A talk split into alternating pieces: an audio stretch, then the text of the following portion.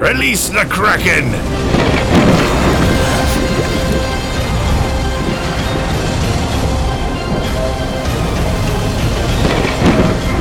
Sean bienvenidos a una nueva aventura junto a la tripulación Kraken.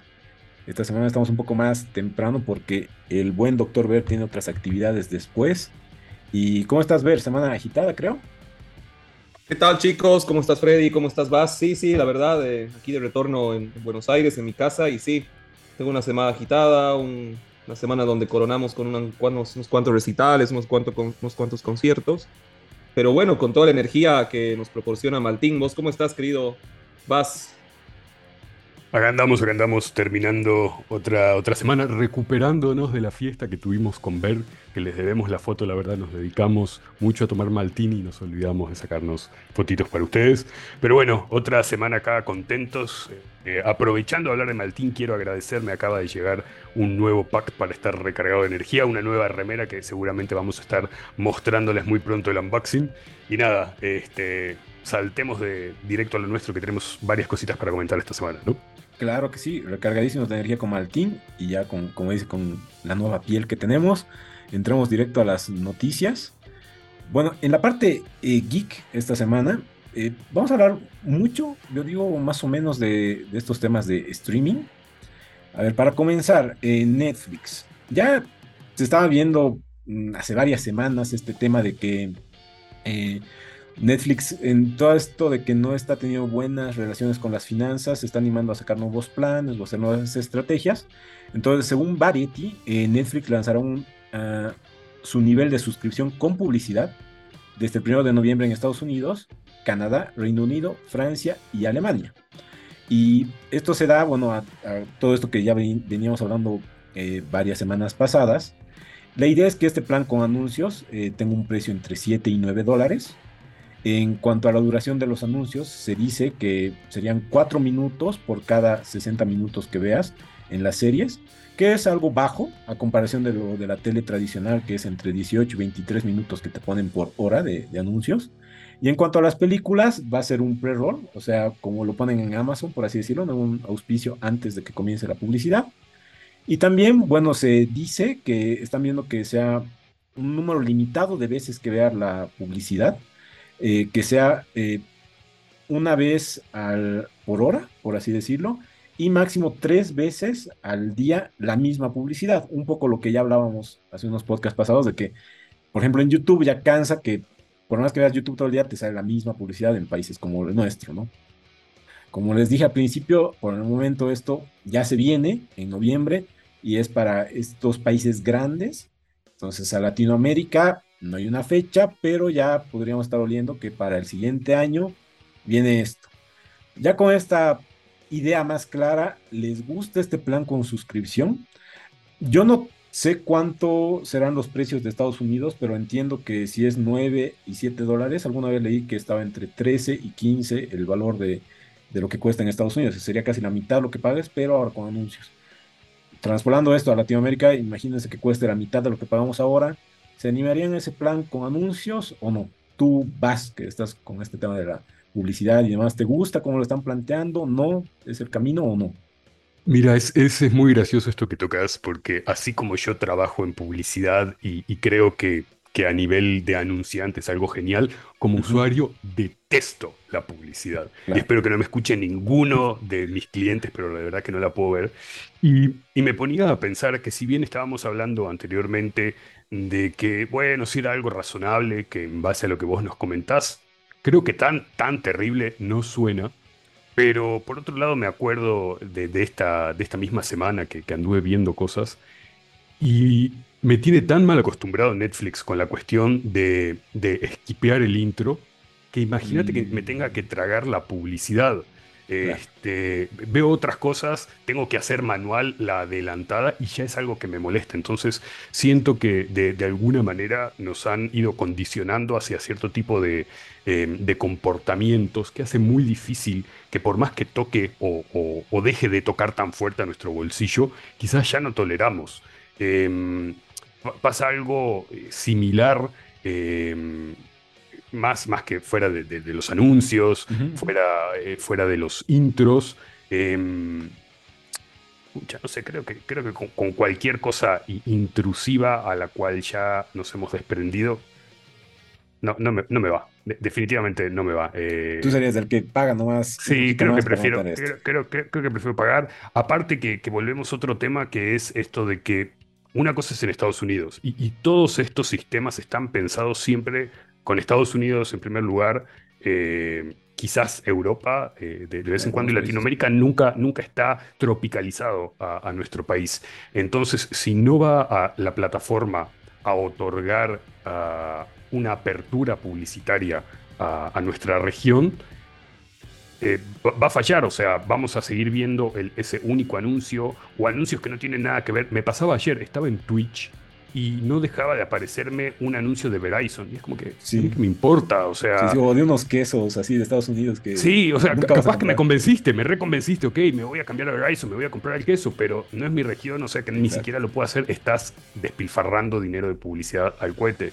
Eh, entonces, como realmente no creo que, que, vayan a tomarse el trabajo de abrir todo un portafolio publicitario en Latinoamérica, que ahora yéndome hacia el otro lado como anunciante sería espectacular, siento que no va a pegar bien acá. En nuestra región, definitivamente no creo que tenga éxito. Que yo no lo voy a hacer.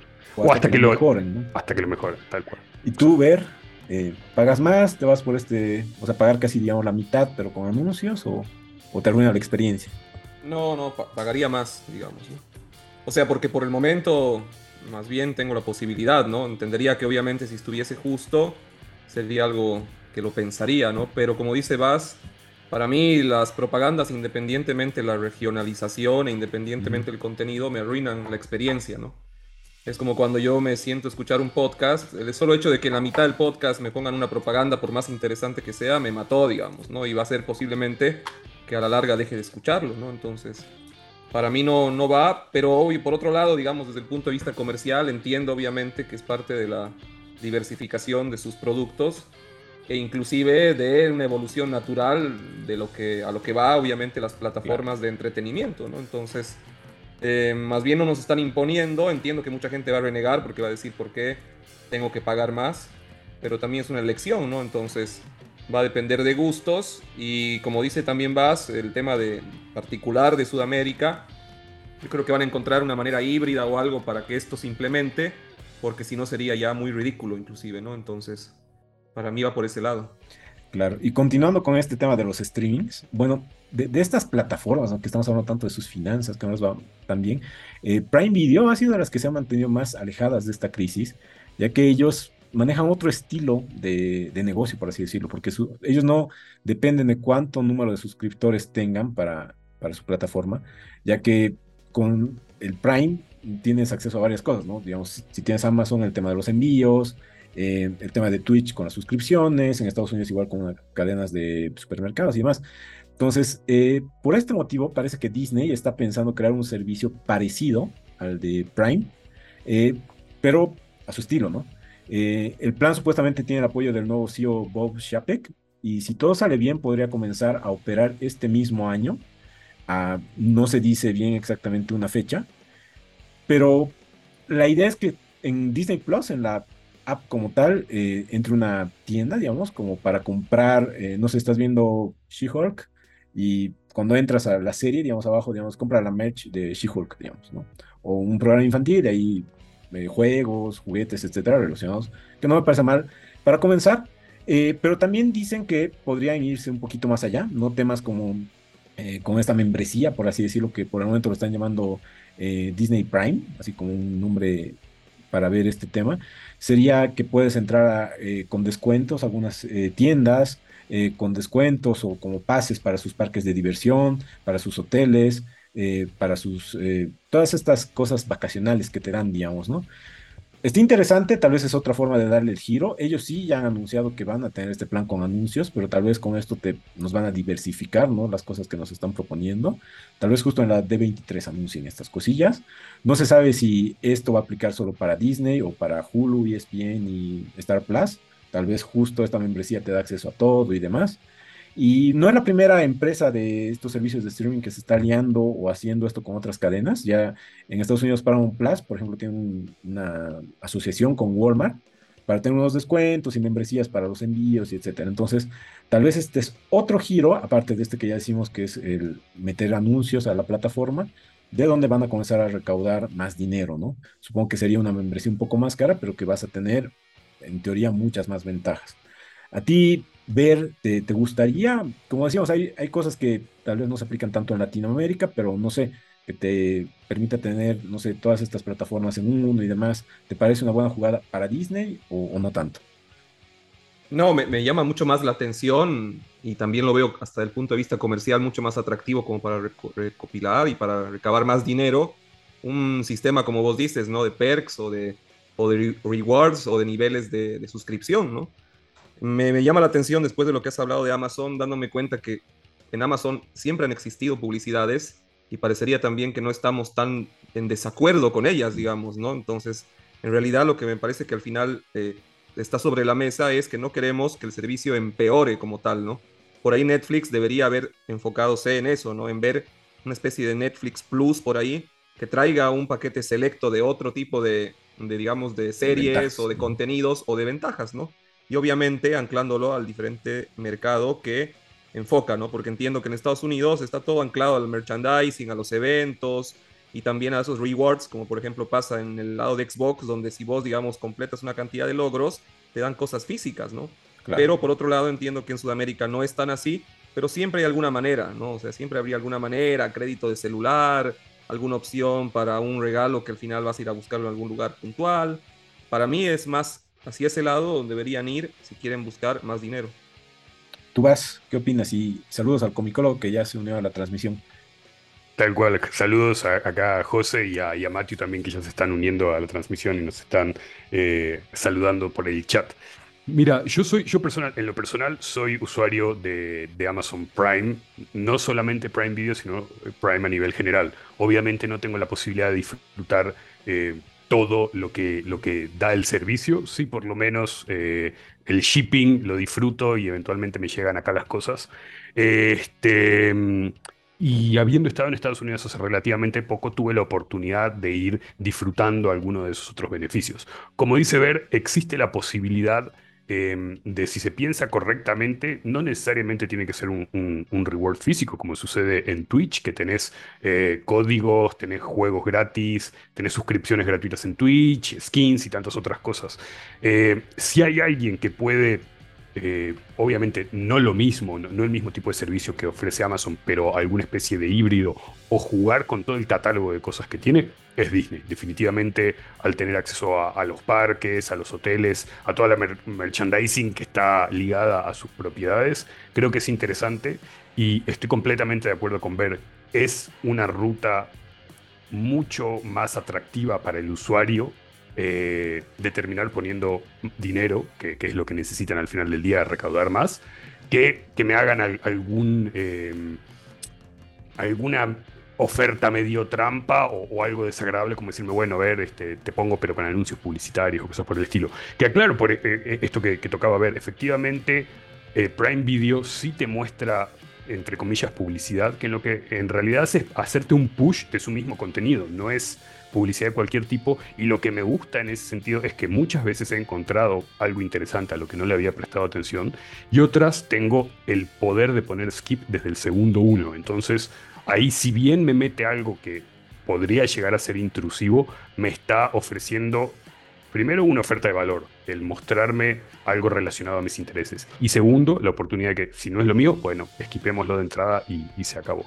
Entonces, al final del día es pensar de manera inteligente el tipo de ofertas que nos van a hacer como usuarios para retenernos en primer lugar y en segundo eh, lograr que paguemos más plata. Continuamos con este tema de Disney y demás que al parecer eh, nos va a dar novedades en la D23.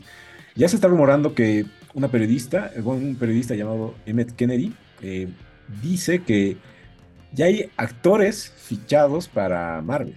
Y son actores que suenan mucho, de algunos de gran calibre. Por ejemplo, está Jodie Connor, Henry Cavill, que últimamente ya se lo veía con Hyperion, eh, John Boyega, eh, Star Wars, Daisy Edgar Jones, John Krasinski, que todos lo están ligando con los Cuatro Fantásticos, Giancarlo Espósito, que algunos decían posible Doctor Doom, no lo sé, o tal vez otro personaje, y Denzel, Washington, que bueno, ya tiene una gran trayectoria cinematográfica que me parece interesante. Según esta fuente, todas estas estrellas estarían anunciadas en la de 23. Parece interesante. No sé si toda la lista se complete. Bueno, esto se podría agregar Daisy Ridley, pero ella creo que está más ligada al tema de Sony y ese Spider-Verse de Sony, ¿no? Que dicen que podría ser la siguiente Spider-Woman. Pero, ¿qué les parece? ¿Alguno de estos nombres les gusta? Eh, ¿Es mucho estos anuncios o no tanto? ¿Piensan que es puro humo o algunos se van a concretar? ¿Tú qué piensas, Ver? Eh, no, no lo veo como humo, ¿no? Y tampoco siento que sean actores, o sea, son actores muy grandes, pero el UCM siempre se ha caracterizado por introducir actores de esta talla, digamos, ¿no? Hoy en día yo creo que ya ese tabú de voy a pertenecer o voy a actuar en una película de superhéroes, ya no es como antes, donde había un grupo de actores de élite o de nicho que no se atrevían o que veían como no válido, digamos, ¿no? De la misma forma que muchos directores, ¿no? Entonces, para mí, estos nombres me llaman mucho la atención. Obviamente, Henry Cavill es obviamente para todos los hombres geeks un, un ícono, digamos, ¿no? Un, un megalord en todas las disciplinas que hace y seguramente cualquier papel de Marvel también lo va a hacer bien. Y en el caso de Giancarlo Espósito, obviamente, eh, le va a dar mucha talla seguramente un personaje que va a manejar el tema del drama, ¿no? Para mí, obviamente, como villano, tendría mucho más lógica. He leído que se barajaba el tema del Doctor Doom, otros decían que podía venir a ser un Profesor X. Para mí vendría obviamente mucho mejor como un Doctor Doom. Pero, pero bueno, también está el tema de esperarlo, porque obviamente la D23 siempre trae lindas sorpresas y yo creo que es parte del menú, ¿no? Así que para ti, Vázquez, ¿cuál de todos estos te parece el más de peso o cuál te gustaría ver y en qué, en qué película, en qué serie? Mm, mira, la verdad que todos me parecen nombres muy interesantes. Eh, yo, yo estoy siendo muy cauto después de, haberme hypeado como me hypeé con un Henry Cavill en, San Diego Comic Con, que todos nos la recreímos y no pasó nada.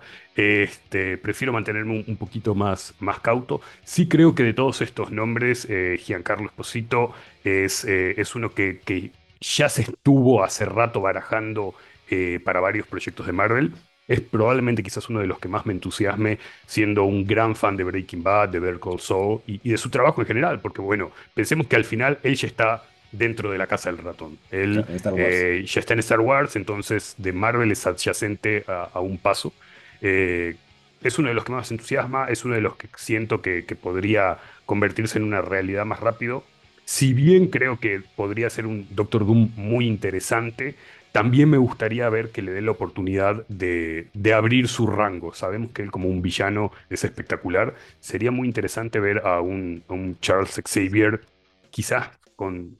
Otra variante. Con otra variante, porque al final del día, eh, si nos ponemos a pensar en la historia de los cómics, el tipo era bien pendejo, o sea, tenía sus cosas bien de, déspota y, de desubicado completo, así que sería interesante ver algo diferente de la mano de él.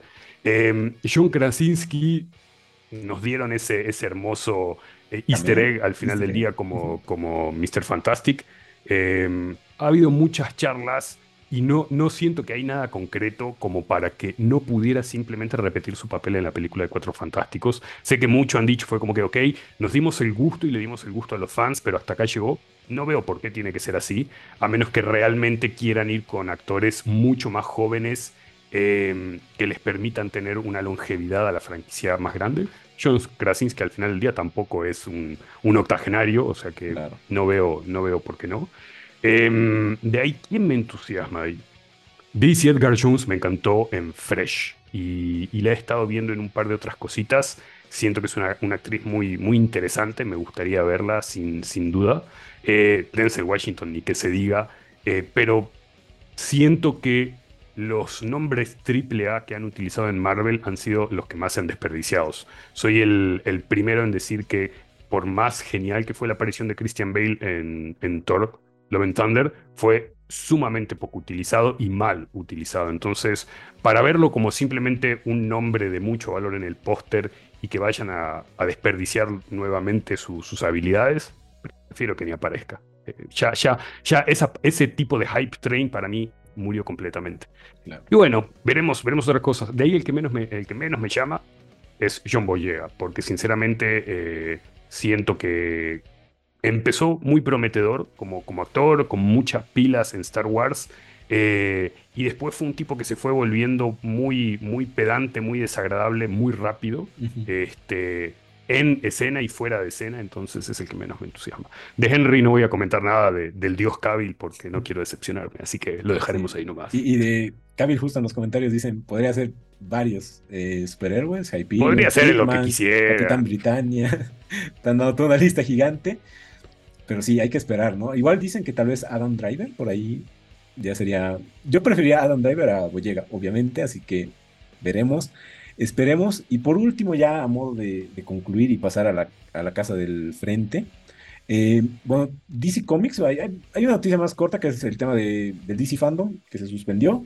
Yo lo veo súper lógico por este tema que ya hemos hablado todo el episodio pasado de Warner y su estructuración y demás. Entonces, supongo que cosas eh, como películas, series y demás, que es lo que más llama a esta, este evento, no se darían. Entonces, ¿para qué hacer un evento si no vas a lanzar bombas tan grandes? Pero por otra parte, eh, DC Comics como tal, la casa de cómics, tiene oficialmente un nuevo distribuidor para el mercado directo de los cómics. Universal Distribution, que es una empresa canadiense eh, que distribuye ya cómics hace más de 40 años, es la empresa que va a distribuir eh, globalmente el tema de, DC desde el 1 de septiembre, y bueno, desde el 1 de octubre, perdón, y ya entra desde septiembre este, este convenio. obviamente dice que eh, sus tratos con otras empresas como Lunar Distribution o Diamond UK siguen, entonces eh, van a seguir distribuyendo, por otro lado.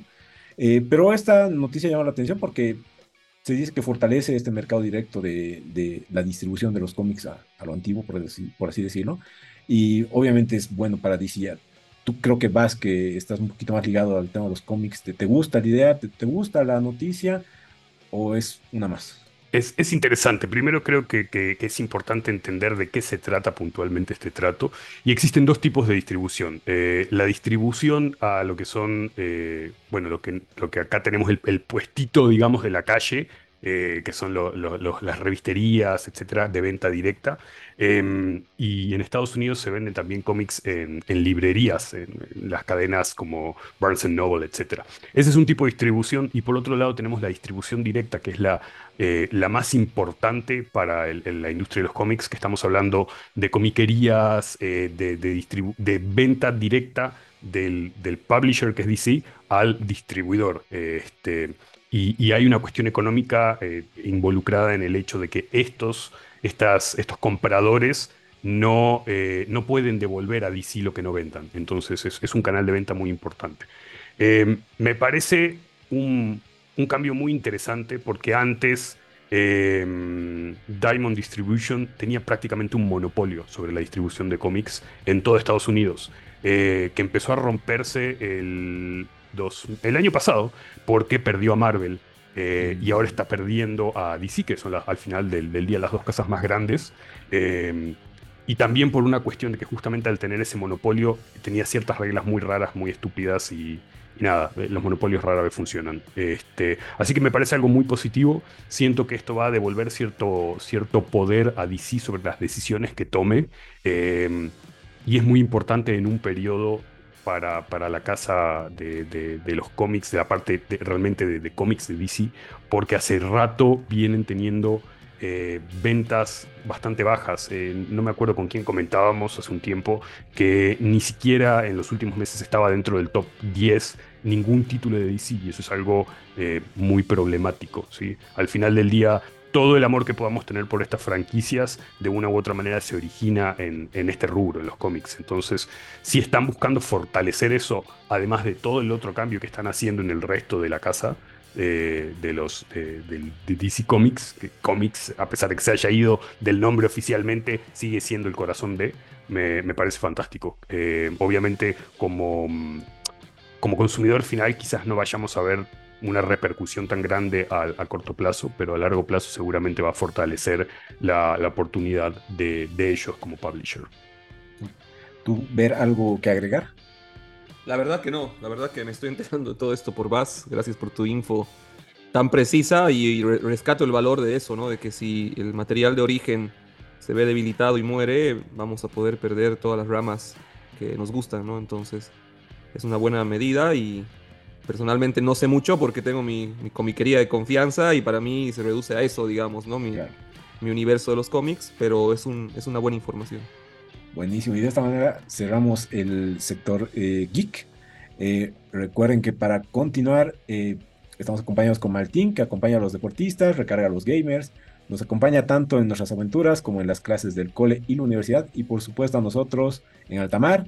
Recuerden que Martín lanza una nueva lata gamer, edición limitada, que contiene el mismo sabor y la energía de siempre, porque Martín conecta tu energía. Y ahora sí, paso el timón al buen Bass, porque entramos al sector gamer, ¿no? Así es, así es. Es una semana que, bueno, se empiezan a calmar las aguas después de, la GamerCon, que estuvo bien pesada, pero en septiembre se vienen muchos eventos interesantes que sin duda nos van a tener eh, hablando un montón sobre los diferentes juegos y anuncios. Y empezamos eh, con mi noticia favorita. Eh, para los que me conocen saben que esta es una de mis franquicias preferidas. Em, después de una filtración el día de ayer, em, Ubisoft hizo algo genial que me encantaría que otros estudios y, toda la gente en general prestara atención y supiera controlar un poquito la situación de esta manera. Hubo filtración en la mañana sobre el siguiente juego de Assassin's Creed. En la tarde Ubisoft dijo, ok, sí, es cierto, viene un nuevo juego, se llama Assassin's Creed Mirage. Em, nos dieron una imagen oficial de lo que parece ser lo mismo que ruboreaban, que es Basim, eh, un, un, personaje que apareció por primera vez en Assassin's Creed Valhalla en sus épocas más jóvenes volviendo mucho a, los orígenes eh, y, al comienzo, algo muy parecido en jugabilidad, en mapas, en, escala a lo que era Assassin's Creed 1. Y nos dijeron que bueno, sí, existe, pero nos van a dejar con las ganas de saber más este, hasta su Ubisoft, Forward, que es el evento que van a tener el 10 de septiembre, donde además de este juego que se habla que es transitorio entre lo que vivimos en Valhalla y lo que se viene, que es su juego eh, live service. Eh, vamos a tener mayores detalles. Eh, vamos a, conocer tanto sobre Mirage como el siguiente juego. Y nada, es algo que me entusiasma muchísimo porque de verdad que amo esta franquicia. Me gustaría mucho eh, ver un retorno a lo que era en, su, en su origen, obviamente con todo lo aprendido de, de la última trilogía. pero nos tocará esperar hasta el 10 de septiembre. Igual yo ya lo considero un regalo de cumpleaños adelantado hermoso. Y nada, sé que a ver también es algo que le entusiasma mucho. Este, ¿Qué te pareció esta noticia? Ah, muy contento, muy contento porque a mí me han gustado tanto las versiones de Assassin's Creed Old School, digamos, donde era un juego más de aventura con, con escenarios compactos, pero también me han gustado estos RPGs inmensos, ¿no? O sea, he sabido rescatar la evolución, pero también la individualidad de las dos partes de esta saga, ¿no? Entonces, es bastante lógico que se tomen un, descanso antes de lanzar este live service, que por lo que tengo entendido va a seguir siendo un juego eh, gigante y aún más porque va a ir ampliándose a medida que pasa el tiempo. Y es bastante sano para mí el enfocarse en una situación y honrar al, pasado, digamos, de la franquicia, como vos dices, entendiendo todo lo que se ha aprendido y qué mejor que situándonos en entornos eh, que previamente mucha gente ha conocido, ¿no? Mm, la filtración hablaba un poco más en cuanto a, digamos, hasta DLCs, hasta que se iba a poder ver un Assassin's Creed 1 Remastered, que para mí hay que tomarlo con cautela. Y en cuanto a la decisión de Ubisoft de no negar, negar, negar para después eh, aceptar que han sido, digamos, filtrados, me parece excelente esta movida, ¿no? Porque es una movida bastante progresiva, donde dicen, sí, no lo toman con mucho, nos han filtrado, nos han arruinado la sorpresa, y como que te redoblan la apuesta, diciéndote, sí, ok, lo que se ha filtrado es lo que saben y lo que realmente es lo van a poder ver en el evento, ¿no? Así que muy contento porque es una saga que ha sabido reinventarse y que sobre todo ha sabido fortalecerse. Entonces, para los que somos amantes de este tipo de juegos, está en su mejor momento. Tal cual, tal cual. Y me hace mucha gracia porque ahora mientras hablabas de esto me acordé que en el fondo Assassin's Creed ha tenido una eh, historia de filtración en prácticamente todos sus juegos, así que no venía mal que por una vez en la vida si bien se filtró igual, agarraran y tomaran la batuta para, para dirigir un poquito la cadena de información. Y bueno, de una noticia que nos encanta pasamos a una que realmente eh, nos, nos, trae mucha tristeza y decepción. Halo Infinite sabemos que, que, es un juego que estaba buscando realmente recapturar la gloria de, los viejos días de Halo. Eh, tratar de tener su propio espacio dentro de un lugar competitivo que está tan cargado como es el de los first person shooters. Y eh, en su momento tomó la decisión por varias razones, de ir lanzando ciertas partes del juego antes que otras. Una de las que faltaba y que era la más esperada era el modo de juego cooperativo a nivel local. Para los que ya tienen unos cuantos años como nosotros, eh, en realidad le debemos mucho a Halo, al Halo original en la primera Xbox, eh, que teníamos la oportunidad de, jugar eh, de manera cooperativa y competitiva todos sentados en el mismo sillón, con la pantalla dividida en dos o en cuatro, que era muy gracioso tratar de, no ver la pantalla, la parte de la pantalla del otro para no hacer trampa. Este, de verdad que trae memorias muy lindas. Em, y el día de hoy, eh, bueno, el día de ayer en realidad, el desarrollador 343 Industries dijo que para concentrarse en poder entregar la mejor experiencia general del juego, iban a cancelar definitivamente el desarrollo del modo cooperativo local, eh, los fans estaban no solo tristes, sino que, sumamente enojados, este, porque realmente fue una de las promesas principales cuando anunciaron este juego. Eh, y, tirarse para atrás a esta altura del partido realmente eh, es una puñalada en, el corazón de los fans. Ahí lo veo a Freddy listo para comentar con rabia, a ver qué, nos decís. Sí, no, básicamente entiendo, digamos, tal vez va a, la previa que has dado este tema de la nostalgia, ¿no? es como a veces que en otros juegos hay cosas que no, te pueden quitar, digamos, ¿no? Como ponte en Pokémon el tema de la captura, cuando han querido quitar el pelear contra el Pokémon y solo lanzar una bolita al estilo anime. Eso, entre comillas, algo que mm, dices no, no, es tan relevante, pero a la hora de jugar como fan sí te gusta. Eh, este modo, entiendo, tal vez ya no es tan usado como tal vez el online ahora, pero eh, quitarlo, eh, o sea, hasta uno que no sabe desarrollar nada dice, mm, ¿en qué afectaría? Pero sí debe tener todo su, su, back, ¿no? Entonces, me parece triste la noticia por este tema que va a la nostalgia, pero si en teoría, como el anuncio que dices es para dar un mejor producto, tal vez va bien. Eh, de todas formas, eh, tal vez ver tú, tú qué opinas de este tema. Sí, depende, ¿no? Puedes verlo de un lado o del otro, ¿no? O sea, mm. puedes verlo como justificado, como tú dices, que si bien hoy en día el juego cooperativo existe, la mayor parte lo que busca es un juego cooperativo online, ¿no? Entonces mm. podrías verlo como que no, la experiencia no se va a perder y va a seguir el modo online cooperativo.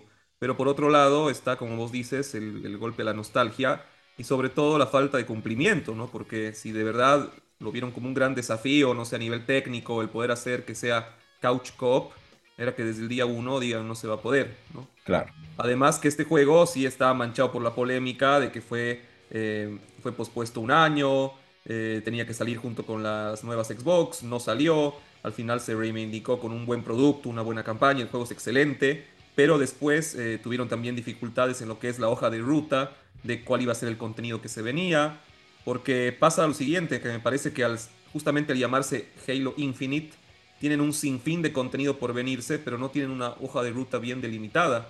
Entonces eso hace que haya parches, haya momentos donde no se sabe si el juego está vivo, si el juego está muerto, eh, si el juego tiene realmente un buen timonel, por así decirlo. Mando un saludo a, mi timonel Maki. Eh, y eso duele, ¿no? Ahora, eh, como dice Bass, el Halo es un juego que nos ha forjado a los que nos gustan los shooters. Luego de seguramente el padre de este tipo de género que era el GoldenEye, me acuerdo en la, en la Nintendo 64, el Halo era como la versión para adultos, ¿no? Donde realmente ya podías eh, expandir esa idea de jugar en una misma casa entre cuatro controles y jugar un juego competitivo, por así decirlo, ¿no? Me acuerdo que en esa época, si juntabas un Xbox y tenías el cable de LAN, listo, se armaba tremenda fiesta, tremendo cumpleaños y era algo inolvidable, ¿no? Pero bueno, no queda otra que masticar la bronca y, esperar que por lo menos el, online cop sea digno y realmente que en algún momento se pongan eh, las manos, digamos, a hacer todo lo que están prometiendo y, se reivindiquen. Tal cual. Y bueno, pasamos de una franquicia súper conocida a una absolutamente desconocida, pero que llamó la atención de muchos. Estoy hablando de Flintlock de Siege of Down, eh, presentada por primera vez con demo incluido en Gamescom 2022 hace un par de días, y está eh, dando mucho de qué hablar porque pareciera ser la mezcla perfecta entre eh, el estilo de jugabilidad de Elden Ring, muy a los Souls-like, ¿sí? Em, y la narrativa y más que nada la cinemática de un juego como God of War. y cuando ponemos estos dos nombres al, uno al lado del otro, sé que a todos se nos pone la piel de gallina porque es algo increíble y hermoso. Em, y más allá de toda la campaña de marketing, lo que han mostrado en los demos se ve verdaderamente muy interesante, que realmente es justificada eh, esta descripción que están dando del juego y que tiene emocionados a más de uno. A mí particularmente, yo que tengo tanto problema con todo lo que es eh, los juegos eh, tipo roguelike, pero si me van a prometer una, una campaña narrativa, una visual a lo God of War, pucha, hay que probarse. ¿Vos ver, eh, pudiste ver algo de, este juego? ¿Es algo que te llama la atención? Capaz que estás ahora chequeando lo que tenemos en pantalla. Sí, sí, lo, he visto y lo he seguido desde su anuncio, ¿no? En la conferencia de Xbox del año pasado. Y es justo como como vos dices, ¿no? Al principio se mostró, me acuerdo el año pasado, un teaser donde se mostró a los dos personajes, se mostró una buena interacción, una buena química, pero no se sabía qué clase de juego iba a ser, se pensaba que iba a ser más tirado al lado de Remnant, que son obviamente unos juegos de acción, con contenido shooter, más de una vista obviamente de espaldas o en tercera persona, pero en este último trailer eh, es como tal, ¿no? Vos dices que se ve mucho más tirado al género de aventura, pero con su grado de dificultad, lo que nos hace, digamos, luces a un Bloodborne, a un Elden Ring, con obviamente la cinemática, la cámara y, el contenido narrativo eh, del God of War. Si vos juntas esos dos géneros y esas dos historias, bueno, juego perfecto, digamos, ¿no? Pero hay que tener una cautela porque obviamente es un estudio que es todavía dentro de todo doble A, no es un estudio gigante.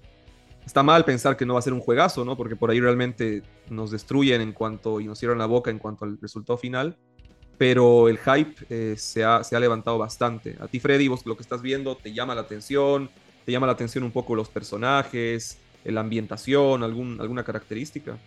Sí, de hecho, me está llamando mucho la atención, eh, me parece interesante, pero más eh, lo, que tú acabas de decir, ¿no? Que no es un estudio de renombre, por así decirlo, para sacar esta, este tipo de, juegos. yo, digamos, sin conocer tanto el rubro, me parecería una empresa ya con años o con varios juegos en la espalda, digamos, de este estilo. Eh, me gusta la ambientación ¿no? que, estoy viendo, un poco con lo que Vas nos dijo de eh, en, qué está ambientado, cómo, más o menos contarían la historia si se basa en los otros juegos que decimos. Me parece interesante, supongo que tendría igual una historia interesante y hasta me animaría tal vez a, ver un poco de gameplay o tal vez de la historia porque sí, sí tiene una onda fantástica, medieval, que, que sí me llama a mí la atención. Bueno, y para continuar pasamos de una historia que puede ser muy prometedora a la peor telenovela del mundo de los videojuegos, que es Cyberpunk 2077. Este, hace rato que, bueno, eh, se ha ido cumpliendo el, mapa de, ruta que, que, tenían programado eh, sabíamos que en el 2022 iba a estar mucho más vago porque en realidad fueron cumpliendo con ciertas promesas que, se retrasaron pero que se dieron, lo que fue el parche de la siguiente generación, varios parches de estabilidad, etc. Y ahora sorprenden con que el 6 de septiembre va a haber un nuevo stream eh, para comentarnos cuáles van a ser las novedades del juego por lo que queda del 2022 y probablemente de cara hacia el 2023, eh, incluyendo lo que muy probablemente vaya a ser una conexión con el anime que están preparando junto a Netflix, eh, Cyberpunk Edge Runners, y que sin duda va a atraer eh, no solo a usuarios nuevos que vengan entusiasmados del anime a, querer probar el mundo del juego, sino que quizás recapturen la atención de aquellos jugadores que como yo le perdió muchísimo la fe y que ni siquiera se decidió a terminarlo una vez que en teoría, entre comillas, el juego ya fuese... Em, jugable. Jugable, sí, valga la redundancia. Em, voy a estar atento, me gustaría escuchar lo que tienen que decir. Eh, si estoy seguro que, que, yo voy a ser víctima de ese hype. Si me gusta el anime, voy a querer volver a, jugar un poquito el juego, darle una segunda chance. Eh, no sé qué, qué, opinan ustedes. ¿Creen que, que, realmente tienen posibilidades de seguir este, pidiéndole a la gente que confíe en ellos y nos muestren su camino de redención? ¿Creen que es como que, viejo, déjense de joder? ¿Qué dicen? Cyberpunk. Tal vez es la jugada que tienen que hacer, ¿no? Justo para, un poco entre comillas, el marketing que tienen que hacer para atraer a estos jugadores que no lo han pasado bien y como dices, a un nuevo público que tal vez se anime a llegar a, esta franquicia por, por, otro lado, ¿no? por el lado de la animación. Eh, creo que este juego, en, el, en las personas que no, no, saben mucho de videojuegos, ha causado mucho revuelo, pero por el tema de que era un juego injugable. Entonces creo que esa noticia es la que más ha, resumbado en todos. Y sacarse eh, este estigma de, para, para, las personas en general, no sé si va a ser fácil para este estudio. De todas formas, supongo que es lo que tienen que hacer porque supongo que a la par de, del fracaso que ha sido, entiendo que han perdido mucho dinero y creo que han hecho fracasar a todo el estudio. Entonces, eh, de alguna manera tienen que recuperar eh, el dinero que se invirtió. tú, va, tú, ver qué, qué opinas. Sí, no, no, le he perdido toda la fe, sobre todo por donde viene el material, ¿no? La franquicia Cyberpunk es mucho más que el juego que está manejando, obviamente, los de CD Projekt Red. Eh, como dice Bass, el juego me ha, me decepcionado en su momento porque yo sí lo he comprado día 1 y aún así que lo he jugado en Xbox Series X, el juego se me crasheaba. O sea, no, no lo he jugado en la Play 4 ni me quiero imaginar lo que era una Play 4, un Xbox no lo he podido concluir el juego y ahora me estoy armando una, computadora bastante buena y yo creo que ahí lo voy a jugar como para ver lo máximo, digamos, que ver que realmente me deslumbre en su máxima potencia. Ahora, ¿qué nos van a traer? Lo desconozco, por antecedentes sé que esta empresa ha sabido redimirse. Yo me acuerdo que el Witcher 3 igual al principio era un juego bastante limitado, que ahora es una obra maestra. Así que yo creo que siempre va a tener, ¿no? Su público que va a seguirlo a ojos ciegos como así conozco gente que todavía dice que el día de hoy es un gran juego, el Cyberpunk, que lo ha jugado pese a los bugs y ha sabido encontrar el diamante en bruto. Pero también va a haber gente que, bueno, no va a dejar atrás el rencor de lo que le ha producido y que debe seguir eh, mm, rumiando, ¿no? El tema de las devoluciones y que peor si no les han podido devolver la plata, lo deben tener ahí archivo en la biblioteca con una bronca inmensa.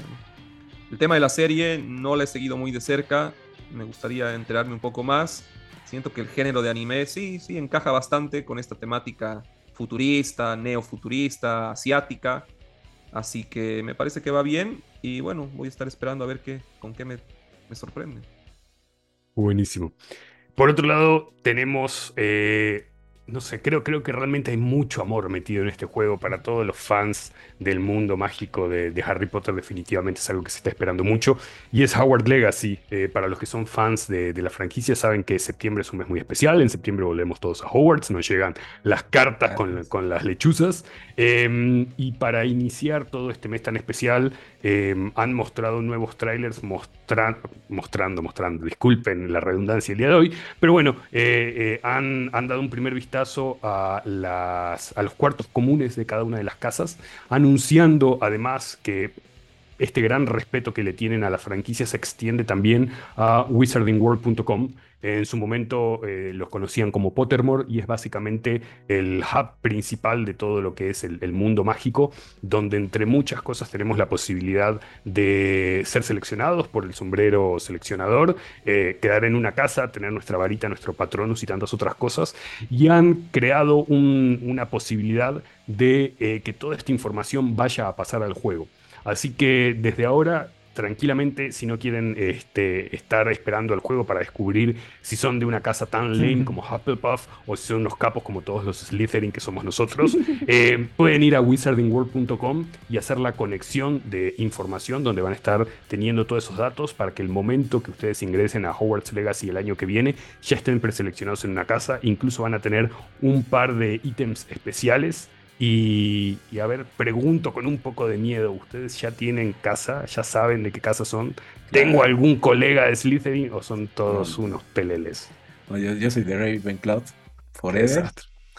Y este juego es de, de, los pocos juegos, aunque no creas, que sí me animaría a comprarme uno, un Xbox, un Play, aunque sea el Xbox Series S, que sé que es el más baratín y demás, pero para poder jugarlo, porque sí me llama la atención y como dices, hay de repente estas noticias que de a poco eh, se nota que no solo están haciendo un juego eh, por vender, que podrían hacerlo, ¿no? Con, con, la marca que llevan, sino que en estos detalles, en estas cosas que parece que le están dando a este juego, eh, sí va a ser bien inmersivo y sobre todo a las personas que, que, les gusta mucho esto del mundo mágico, les va a gustar mucho este juego. Yo me gusta todos estos anuncios, me gusta que se estén enfocando sobre todo al, público que tienen que ir, que sobre todo los fanáticos en primer lugar y después a todas las otras personas que conocen la franquicia o que tal vez les va a interesar por la jugabilidad y otras cosas, pero me gusta, entiendo que esta no es de las franquicias que más le gusta ver, entonces eh, no sé qué te parece la noticia, estimado doctor.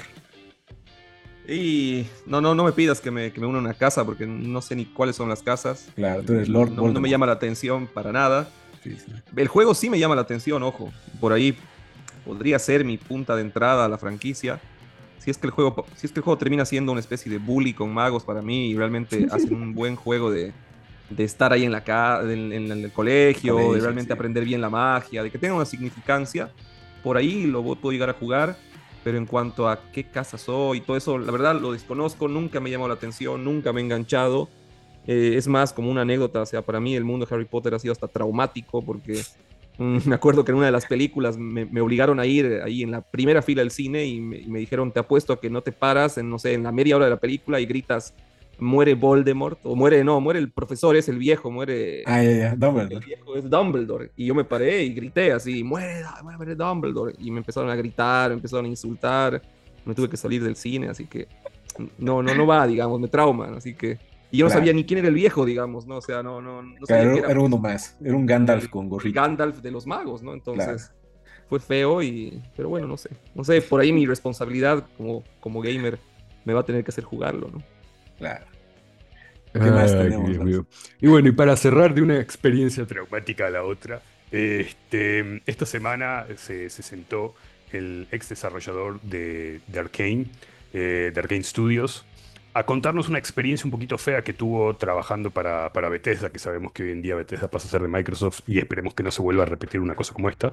Y es que comentaba que cuando sacaron eh, Prey en el 2000, y ahora les voy a, les voy a decir cuánto, Em, fueron obligados eh, por, por, Bethesda, que es el, publisher, a adoptar este nombre que en realidad ya había sido utilizado en un juego que no tenía absolutamente nada que ver de hace un par de años atrás. Estamos hablando ahora de Prey 2017, un juego que ha sido muy, muy alabado dentro de todo, este, y que que nada, realmente eh, de, parte de un desarrollador hacia otro tenían el respeto de decir, ¿saben qué?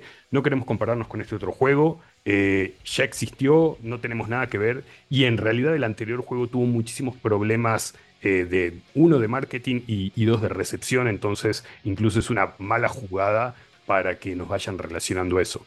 Y nos habla un poquito de, de, esas irracionalidades de tanto en tanto que puede llegar a tener un distribuidor eh, que al final del día es el responsable de que el desarrollador pueda sacar su juego eh, y que queda mal el desarrollador por un tema que es completamente ajeno a, él. No sé si habías escuchado un poco al respecto, ver si jugaste alguno de estos juegos y, bueno, desde tu punto de vista, fuera de, todo lo que sea la, eh, el pedigrí que tenga cada uno de, de ellos, el que se haya creado una situación de este estilo.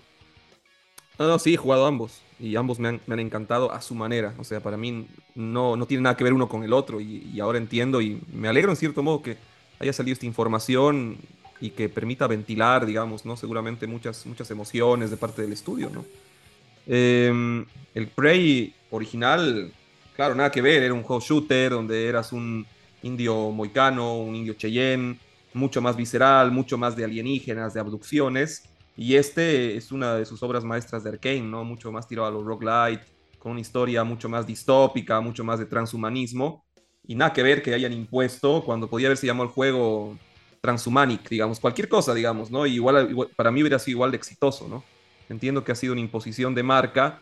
Llama la atención que, como vos decías, al final este juego, Prey, el, el nuevo, ha terminado siendo inclusive más celebrado y más laureado que el anterior pero, pero sí, obviamente es feo cuando hay una imposición más allá de tu calidad de trabajo, de tu dirección artística, y viene un encorbatado y te dice, se va a llamar así porque me parece que tiene que ver con lo mismo, digamos, ¿no? Es una cosa medio de fantasía futurista, se va a llamar así porque le hace bien a la marca y cerrar la boquita, ¿no? Entonces, e-, es, duro, digamos, ¿no? Claro.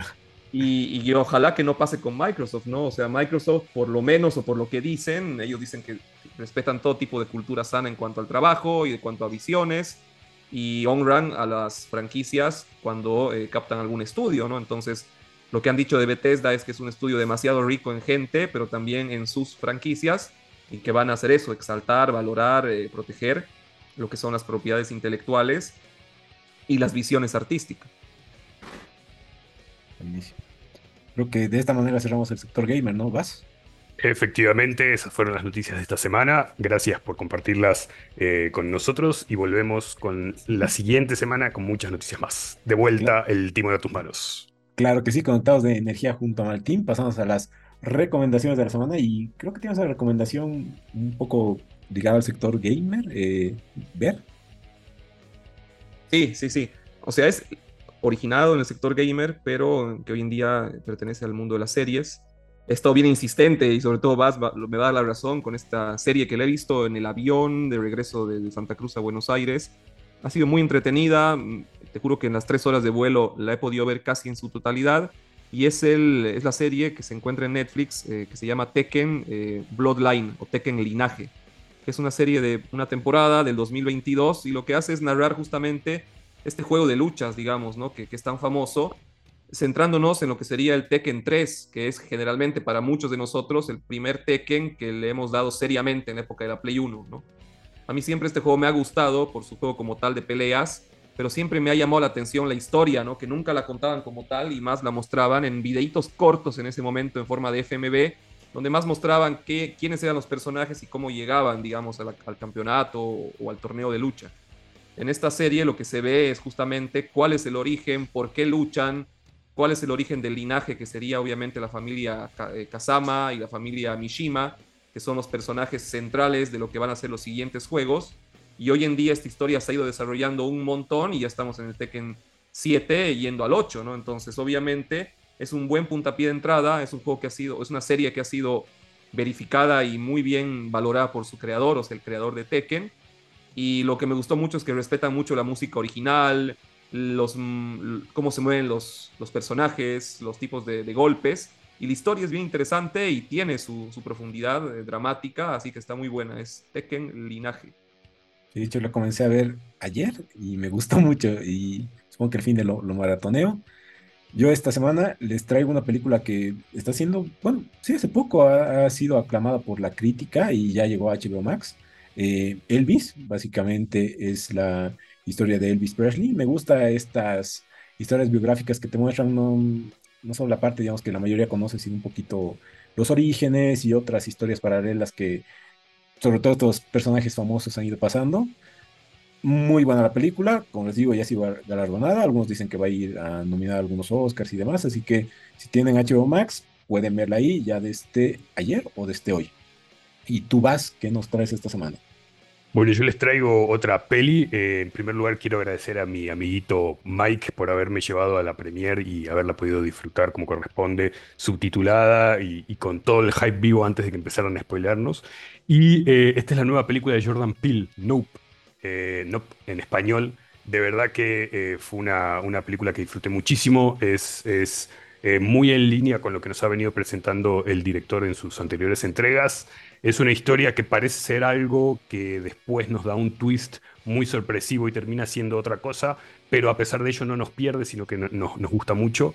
Eh, de, lo poco que puedo decir sin, sin spoilearles mucho la trama, se trata de una familia dedicada a entrenar caballos para las producciones de Hollywood, eh, que se encuentra con que su, rancho eh, está siendo de, de cierta manera pero eh, área de, de, UFOs, de ovnis, objetos voladores no identificados, este, y causa una serie de inconvenientes en donde la mezcla de terror con, con unos puntos de comedia muy, muy eh, al humor de Jordan Peele realmente hacen que sea una película muy disfrutable. Si solo la tomáramos por, por ahí, eh, a nivel más profundo, como las otras pelis que él ha, hecho, en realidad lo que toca eh, son temas eh, muy cercanos a él. Primero, lo, que es el, borrado de la contribución de la comunidad afroamericana a, la industria del entretenimiento.